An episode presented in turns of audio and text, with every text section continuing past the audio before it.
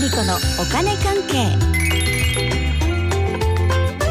この時間はお金についていろいろな話題を教えていただきますスタジオにはファイナンシャルプランナーで社会保険労務士の川辺紀子さんですよろしくお願いしますはい、よろしくお願いします。先週は平均借入額について教えていただきましたが今日はどんなお話ですか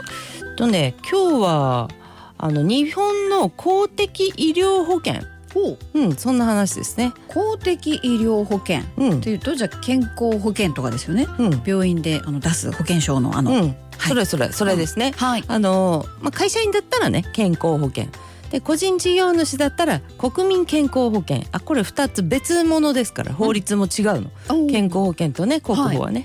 で75歳以上のねあうんとあれあれうんと後期高齢者でですね、ね、後期高齢者医療保険とかねあーまあ、いろいろあるわけですよ。はい、うんでとにかく日本の公的医療保険ってのはすごいと、ほううんまあ、でもね結構悩ましい問題もあるのでといううんその辺のお話をします。日本の公的医療保険はすごいだけど悩ましいんですねうん、そうね気になりますねうんまあ、まずねすごい事例からいきましょう、いまあ実話ですけどね、はいアメリカの友達がですねいやなんかちょっとお腹痛いんだよねっていうわけですよ。ほうで6月にこう日本に戻ってきてたんですけどねその時に結構病院に行きまくっていてであの婦人科のね検査をしてあーでちょっと卵巣が腫れてるんですけどねまあ多分大丈夫だけどねみたいな感じで言われたそうへでーじゃあこれ体調不安とかがあって帰国したんですかいやそういうわけじゃなくてね仕事で帰国したんだけれども、んうん、でもあの日本にいる間に、まあ、ちょっとね不安だなみたいな部分を診察してもらおうっていう感じで結構帰ってきてる時は病院に行くんですよね。へえアメリカの方とね結婚してるんですけれども、うん日本の国籍もあってねあの彼女はね国保国民健康保険にも入ってるんでねへーえ、うんそれって日本の国民健康保険がじゃあすごいからってことなんですかいやそうすごいからへそうーそうそうそうなんですよねすごいからねあのいろいろ病院に行こうみたいなのはなるほど正直ってあるよね。ほうほういやだってね3割負担じゃないですか。はいね、で残りの7割っていうのは保険が払ってくれますからねそうですね。うん、例えば3,000円って言われたら、うんそれ保険があの7,000円払ってくれてるっていうね、うんうんことですよね。あはの3ヶ月後にねその友人ねで3ヶ月後にもう一回こう婦人科調べましょうねって言われた後、いうんうんただ3ヶ月って言われてもね。そうですようん、っね。ていうことでとりあえずアメリカに戻ったんですけどね。ああ、うんそうですよね。住んでるのはアメリカですからね。うんだから三ヶ月後って言われても、あそうですかっていうわけにはいかないということですね。うんうんそれででもいなね今お腹痛いっていうのは不安でしょうねい。やそうなんですよね。であのアメリカのね婦人科ももちろんありますからうん。うん。で検査をしたらどうなるかって話ですけれども、はいもちろん検査の内容にもよるんだけど、うんまあ彼女の感覚から言うと、まあ、結構いろんな検査するから日本の円にして10万から20万の支払いは覚悟しなきゃいけないんだよなっていうわけですよ。検査で？そうおお。で手術ってなったら、まあ、軽く100万超えるとか、そういうの当たり前だから。そうそうなんですよだからどうしようかな最初から日本に行こうかなみたいな感じの話。そうかだってすごい金額ですうね。んこれもう飛行機代と検査代どうするみたいな迷うみたいな話じゃないいですやか。そうですよ。えちょっと考えられない気はします。いや本当まさに考えられないですよね。うんいやだけどねあの手術になるって決まったわけじゃないのにそうです帰ね国するってのもね様子見です飛も行んね機代だって今ね今高いですからね。うんそれどうなんだっていう話じゃないですか。かねうんいやだからじゃあ手術しなきゃねってなった時に帰国したらいいんじゃないかねとうんうんだからまずはその10万か20万か分かんないけど検査したらっていう話になったんですよ。そっうか、ん、じゃあ向こうでうん日本円にして10万円から20万円払って検査した方がまあいいんじゃいないみたいなそうわうーでもこう考えるとそうですね日本の公的医療保険ってすごいですねう、うん、よくわかりました、ねえでアメリカってねやっぱりなんていうかすごいというかね手術が必要ってなったとしますよ、まあ、はいいろんな病気でね。うんうんそしたら病院から「あなた民間の保険はどこ入ってますか?」みたいな感じで聞かれるんですって。ほうそして病院からその保険会社に連絡をして、うん、この方にこの手術、ね、すあ必要なんですけど保険出ますかねって聞くんですって。へえ病院側からそうそうそう、ん、でこれ対象ですよお金出ますよっていう確証を取れたら手術をするそうですよ。ええあそっか、うんでも病院的にもそうですよね手術のお金払ってもらう必要がありますからねそうなんですよね。はあでね保険会社で「いやその方のその手術はこの保険では対象外です」ってことも結構多いらしくそうなると、うん何百万とか何千万円ですよ。自腹になるんでねいや実はこの人のご主人ね心臓の手術してましてほう2,000万ぐらい払ってるうんそういうことにもなるから治療を諦めるとか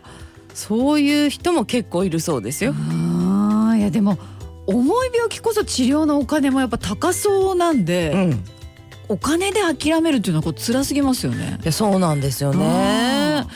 もう本当必要な手術っていう感じの病気ですもんうね。んうん、で日本もねあの高度先進医療とかもありますしね、うんまあ保険の効かない治療とかあるんですけれども、まあ、でも保険の範囲内でかなりの治療できますもんね。そうですね。うんうんで日本のすごい公的医療保険っていうこれの恩恵ですが、はい。まあねあのうちの母親もまさにこれなんですよね。6月にね心臓弁膜症ってね聞いたことあるかもしれませんけどね、僧帽弁閉鎖不全症っていうのが判明して、うん。で手術これは必要だよねっていうことがう、んもう先週ね決まったんですよ。おでどういう手術かっていうと、はいあのロボット手術のダ・ヴィンチっていうやつで心臓の弁を形成するっていうのをねやるんですけどねでこれまあできるところも限られててねうんうんうんであの札幌ハートセンターって結うんう構んこう有名なうね、んところでやっている最先端の治療でいやこれ本当にもうねお願いしますって感じなんだけど最先端のができるところとねあの出会うことができたんでね。そうですね。うん、でやることにはなったんだけれども、うんこれねどうやらちょっと調べたら医療費300万から350万円くらいするみたいなんですよ。うんで5年前に保険適用にはなったの。でもお保険適用じゃなかったら私の支払いこれだったってっこてというなんこでとすですよね。そうそうそうそそう。れが五年前に適用になった。なったそううそして後期高齢者医療ってね、んあの基本1割負担の方がまああーほとんどなんで,、そうですねうん、だからすごいことですよね。うんでさらにですよ1割でもあだったら払おうかなってなるんだけれども、あの高額療養費ってねあるじゃないですか、うんうんあの月の頭打ちいくらですよっていうのがあってで住民税非課税の高齢者であれば、まあ、その年金なんかの収入によって1万5,000円か2万4,600円ですよ。この手術がそう三百五十万円がじゃあ一万五千円ってことそうですか？そうなんですよ。ええいやすごくないですか日本。すごい。ねえうんでうちの母親は、まあ、足が不自由な関係うでん重度障害者なんですけど、でそういった重度障害者っていう場合はね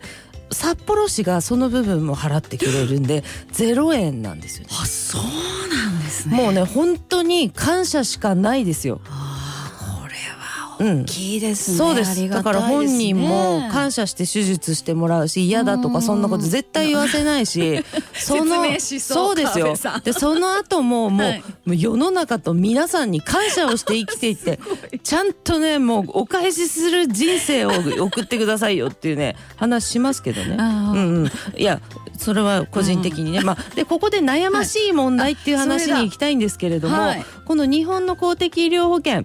まあ、赤字の団体があの健康保険組合会社の、ね、保険ですねで赤字の団体が、まあ、結構多いっていうニュースもね先週ありましてでその原因は高齢者が増えてるっていうのはあるわけですよね。であの若い人たちの国保とか憲法とかもその高齢者医療の方にお金送り込むんですよね、うんそういうのもありますからね若い人の負担軽減とかね公的医療保険存続とか、そういうことを考えると、まあ、実はねこういったはあの高齢者にハイグレードな手術とか治療なんかしなくてもいいんじゃないかなんていう声もあるんですよ。